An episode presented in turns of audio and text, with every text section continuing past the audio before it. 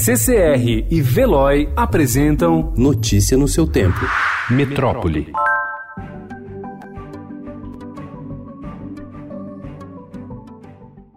Há cinco reservas ambientais dentro da cidade de São Paulo que, neste verão, pela primeira vez, ficarão abertas para visitação do público, que poderá fazer trilhas pela mata e, com sorte, cruzar com bugios ruivos, preguiças e até veados catingueiros que vivem nos últimos santuários de Mata Virgem da metrópole. São eles o Parque Natural Municipal Itaim, na região de Parelheiros, em uma área que equivale a quase 500 campos de futebol, e os parques Varginha, Bororé e Jaceguava. E na Zona Leste, o Parque Natural Municipal Fazenda do Carmo, que fica encravado entre Itaquera e São Mateus, em uma área com 50 nascentes de rios que fazem parte do sistema que forma o córrego Aricanduva.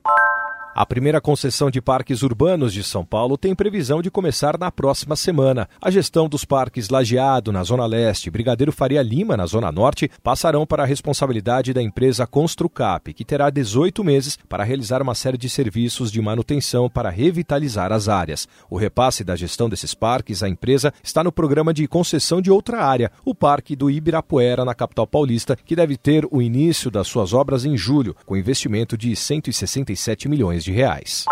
A redação da segunda fase da FUVEST discutiu o papel da ciência no mundo. De acordo com professores de cursos pré-vestibular, o crescimento do revisionismo científico na internet, como o de grupos terraplanistas e anti-vacina, deveria ter sido um dos possíveis pontos de partida para responder ao tema proposto. O português teve memes, Machado de Assis e a icônica foto de uma criança nua fugindo durante a guerra do Vietnã. Notícia no seu tempo. Oferecimento CCR e Veloy.